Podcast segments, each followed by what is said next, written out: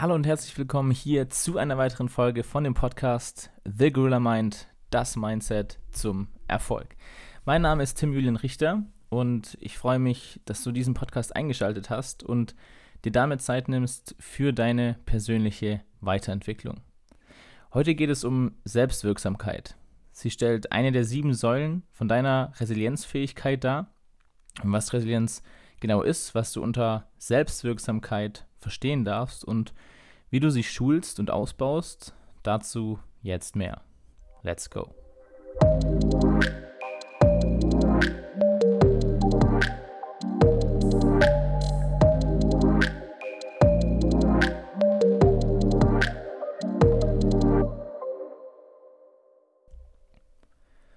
Unter Resilienz versteht man im Allgemeinen deine Eigenschaft, mit belastenden Situationen umgehen zu können. Das heißt, aus beispielsweise stressigen Situationen schnell wieder in einen entspannten und normalen Zustand zurückzukommen. Resiliente Menschen gelten als fröhlich, ausgeglichen, kreativ und vor allem auch anpassungsfähig. Nach verschiedenen Auffassungen gibt es für Resilienz insgesamt sieben Säulen.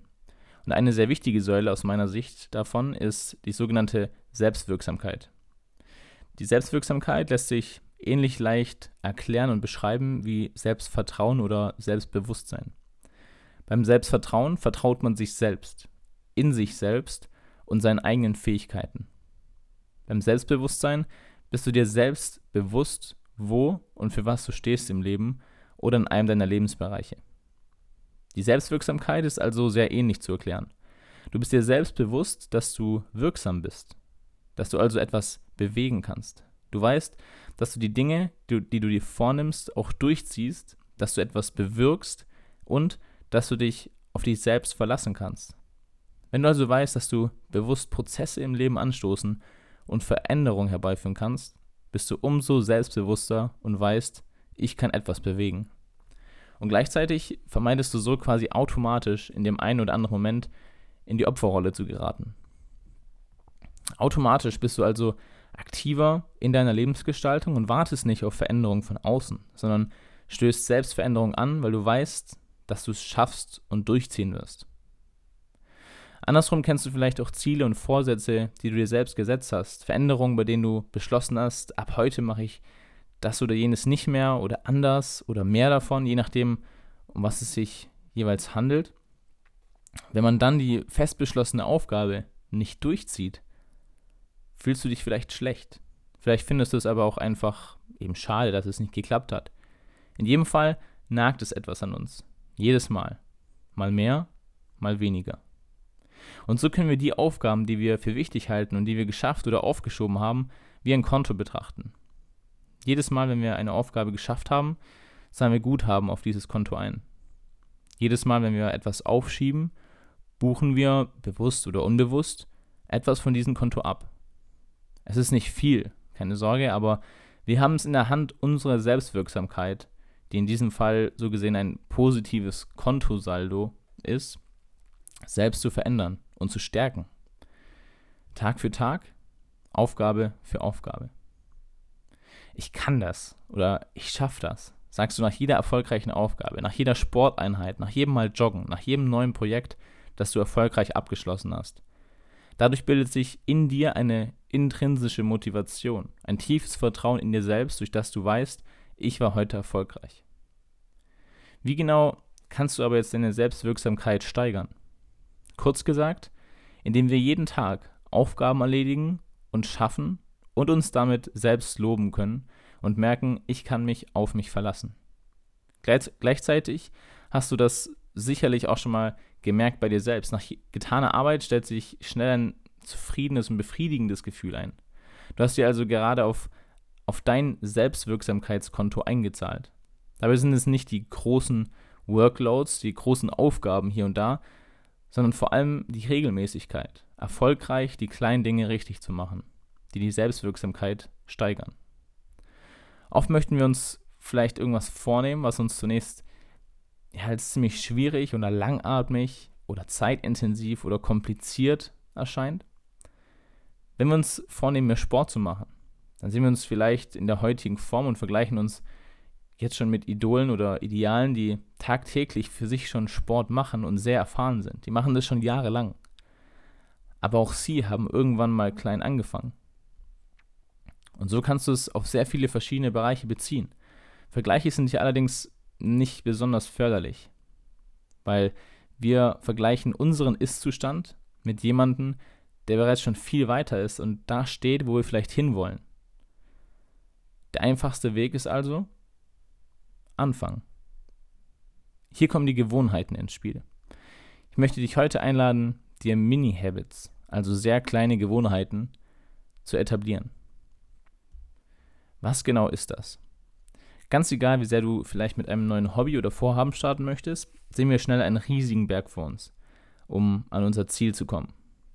Sei es zeitintensiv oder kompliziert oder komplex, dabei können wir es nur wie jeder andere Mensch machen und Schritt für Schritt auf unser Ziel zugehen. Ein Schritt nach dem anderen. Mini-Habits unterstützen dich dabei. Du kennst den Moment, in dem du dir etwas vornimmst und dann die ersten ein, zwei Wochen auch Zeit darin investierst und dann fängt es an, dass man es vielleicht schleifen lässt. Hier wirst du schnell die Selbstwirksamkeit spüren, da du automatisch auch etwas enttäuscht bist, dass du nicht dran bleibst oder nicht dran geblieben bist. Auch wenn es nur ein kleines bisschen ist. Oft hängt das damit zusammen, dass wir uns gerade zeitlich schon viel zu schnell sehr hohe und zeitintensive Pläne schmieden. Um die Selbstwirksamkeit auszubauen und gleichzeitig deine Ziele zu erreichen, braucht es das aber gar nicht. Du kannst durch einfache Gewohnheiten deinem Ziel auf einfachste Weise näher kommen.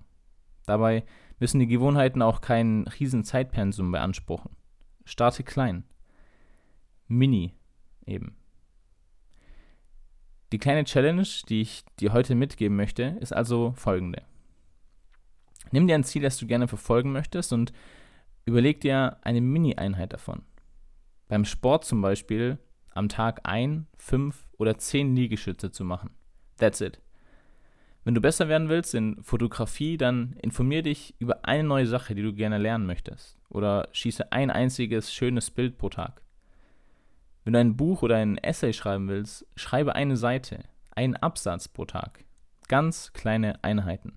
Das Wichtige bei den Mini-Habits ist hier, gestalte die Einheiten so klein, dass du eigentlich eher darüber lachen würdest und denkst, wow, das kann doch nicht ernst gemeint sein. Die kurze Zeit zu investieren bringt doch nichts. Es sind aber kleine Schritte, die uns vor allem psychisch unschlagbar machen. Durch diese Gewohnheiten stärkt sich nämlich das Vertrauen in dich selbst und deine Fähigkeiten, etwas bewirken zu können. Stück für Stück. Am Anfang merkst du das vielleicht noch nicht direkt, aber es entwickelt sich. Du kannst diese Gewohnheit diese Mini-Gewohnheit auch gerne übertreffen. Du kannst an einem Tag auch 50 Liegestütze machen. Du kannst an einem Tag deutlich mehr machen, als du dir vorgenommen hast. Aber solltest du vielleicht nicht so viel Zeit haben oder wieder etwas anfangen, vor dir herzuschieben, dann braucht es eben kaum Anstrengung, deine Mini-Gewohnheit durchzuziehen und du hast am Ende des Tages und am Ende der Woche ein tolles Gefühl, weil du das, was du dir vorgenommen hast, auch geschafft hast. Besser solche Mini-Gewohnheiten als ein oder zwei Kraftakte, nach denen du dann wieder nachlässt und die Lust daran verloren geht. Wir Menschen möchten Ziele gerne schnell erreichen. Und so streben wir ganz oft nach sehr schneller Belohnung. Um das zu beweisen, hatte zum Beispiel der Forscher Walter Miskell das berühmte Marshmallow-Experiment durchgeführt. Du kennst bestimmt die Abwandlung davon durch die Fernsehwerbung von dem Kinderüberraschungsei. Hier wurden Kinder zwischen drei bis sechs Jahren vor eine Wahl gestellt. Sie bekamen ein Marshmallow auf den Tisch gesetzt und wurden damit alleine gelassen. Wenn sie zehn Minuten gewartet hätten, würden sie einen zweiten bekommen. Wenn sie ihn direkt aufessen, gibt es nur diesen einen. Einige der Kinder entschieden sich dazu, den Marshmallow schon nach ein bis zwei Minuten einfach zu essen. Dieses impulsive Verhalten konnte man bei den Kindern später auch in der Lebensführung und damit in verschiedenen Lebensbereichen beobachten. Hier greift der psychologische Begriff der sogenannten Diskontierung ein.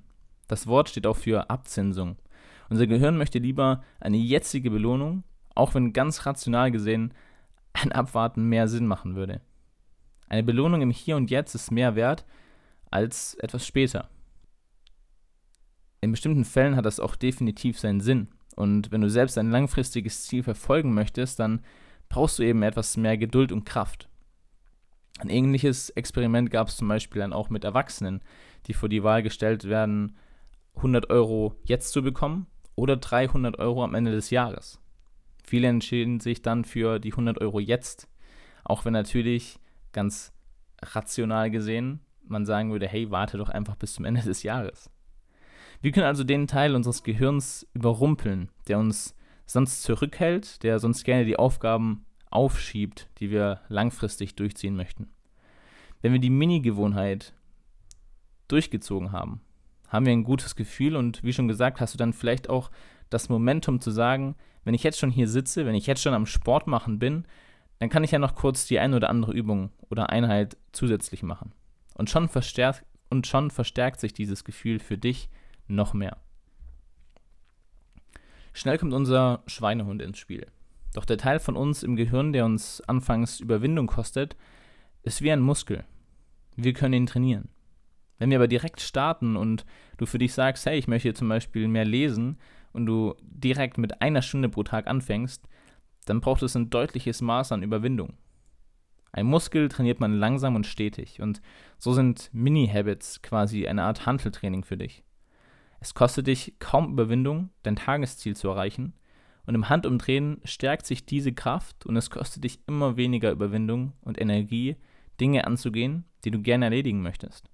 Schließlich kannst du dich dann langsam steigern, ohne dass es dir direkt viel Energie und vor allem Überwindung kostet. Dein Mini-Habit, das du langsam immer mehr, wie gesagt, steigerst, durchzuziehen. Beispielsweise brauchst du auch keine Überwindung mehr, die Zähne zu putzen, oder? Es kostet dich immer weniger Energie, längere Strecken mit dem Auto zu fahren, wenn du es gewohnt bist, oder zu duschen oder zu kauen beim Essen.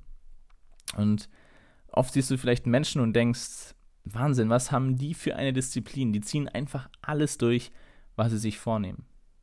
Dabei ist es gar nicht die Disziplin alleine. Es ist vor allem die Motivation, dass die Menschen merken, dass sie etwas bewirken können. Sie motivieren sich selbst, weil sie eine Aufgabe nach der anderen erreichen und hangeln sich so von Aufgabe zu Aufgabe und merken, wie gut sie eins nach dem anderen hinkriegen. Wenn du dir bewusst wirst, dass du die kleinen Dinge besonders gut machst, wirst du auch das Vertrauen in dich haben, die großen Dinge anzugehen. Wann hast du also in der Vergangenheit ein Ziel gehabt, an dem du vielleicht öfters schon gescheitert bist?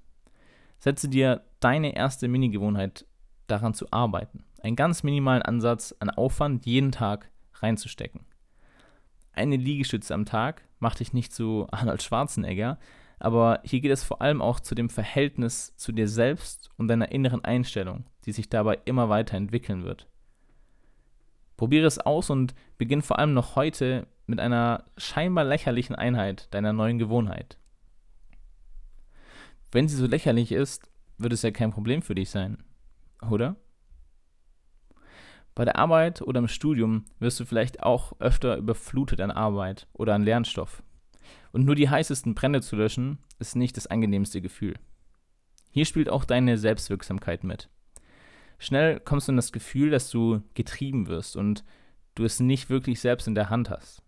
Dein Tagesplan ist festgesetzt und zack, ruft eine Freundin oder ein Freund an und braucht deine Hilfe.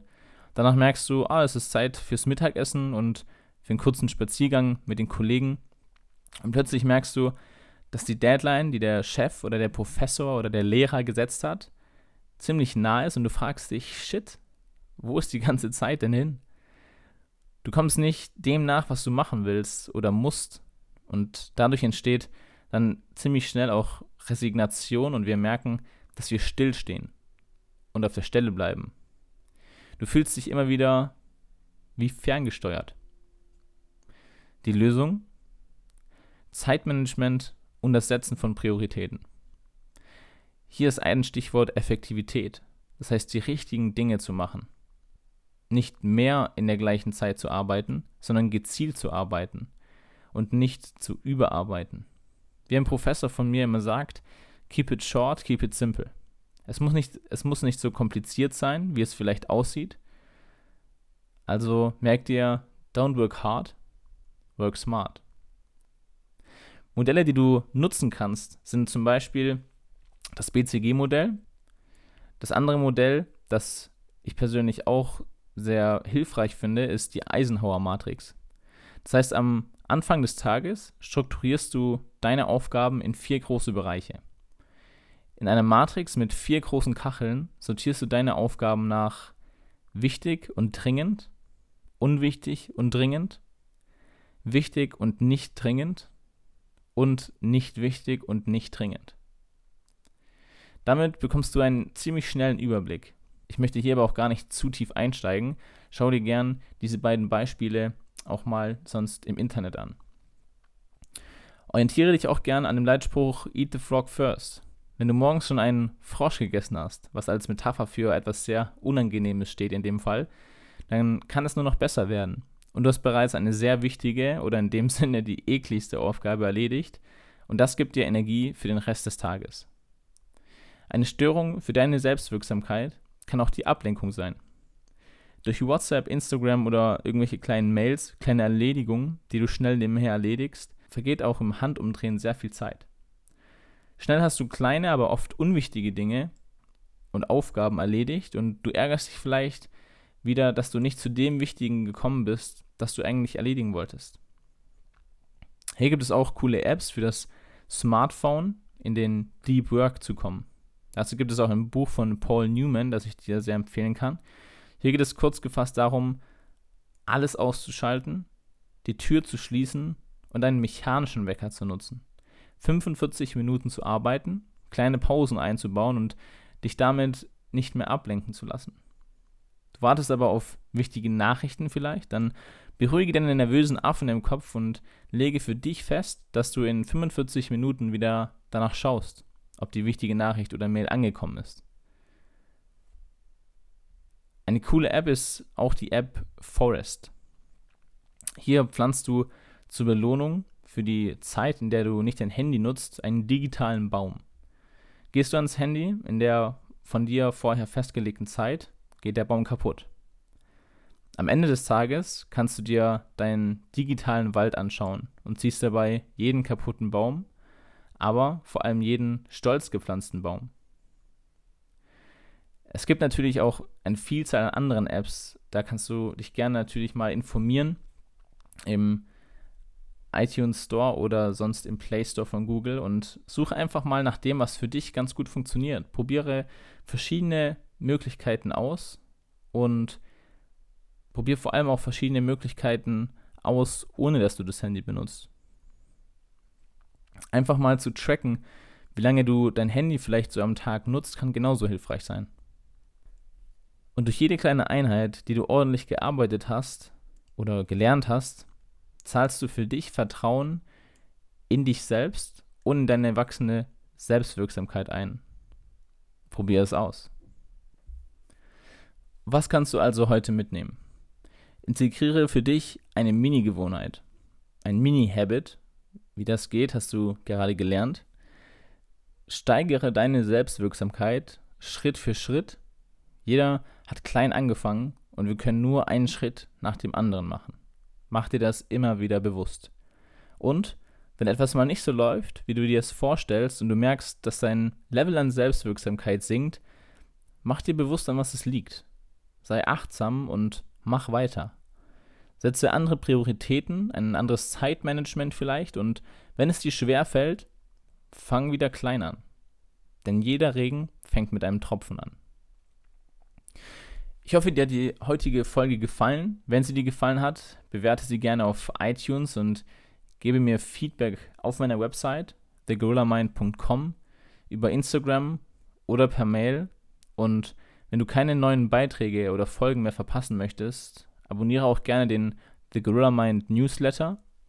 Ich freue mich, wenn du dir auch das nächste Mal wieder Zeit nimmst für dich und deine Entwicklung. Bis dahin wünsche ich dir alles Gute bleib gesund und vor allem stay hungry. Dein Tim Julian Richter.